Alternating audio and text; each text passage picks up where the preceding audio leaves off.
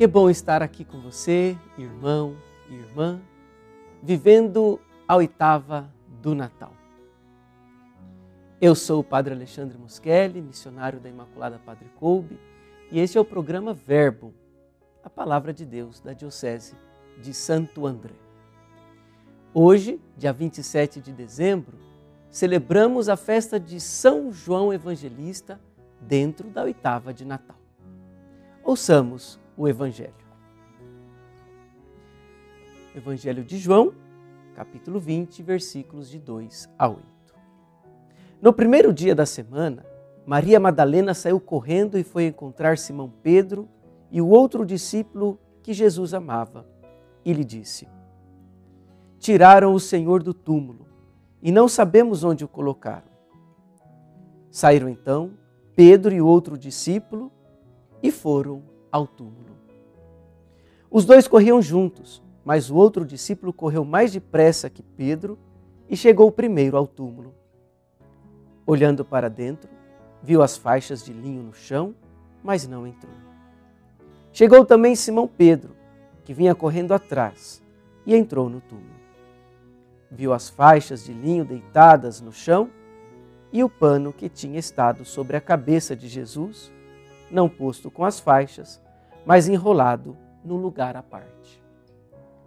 Então entrou também o outro discípulo, que tinha chegado primeiro ao túmulo ele viu e acreditou. Palavra da salvação.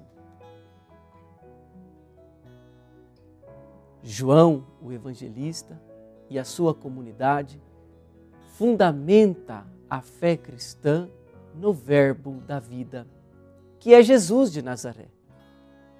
Ao acentuar o verbo e a vida, percebemos a profunda experiência pessoal que a comunidade faz com a pessoa de Jesus. Esta experiência torna-se testemunho fiel e coerente, anúncio alegre e corajoso, gerando a comunhão dentro da comunidade que abraça a fé.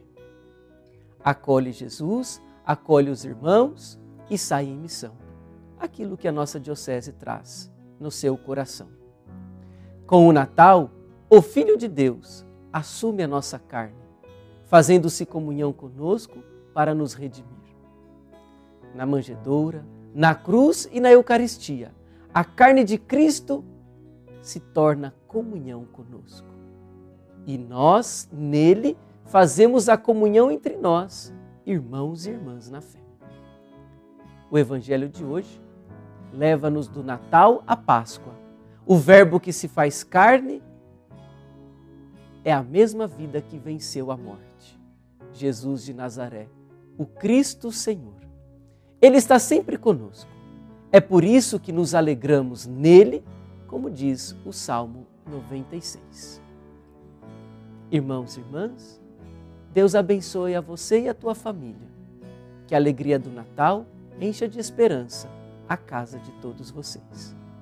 E que pela intercessão de Nossa Senhora, Mãe de Jesus e nossa mãe, a bênção de Deus desça e permaneça com todos vocês.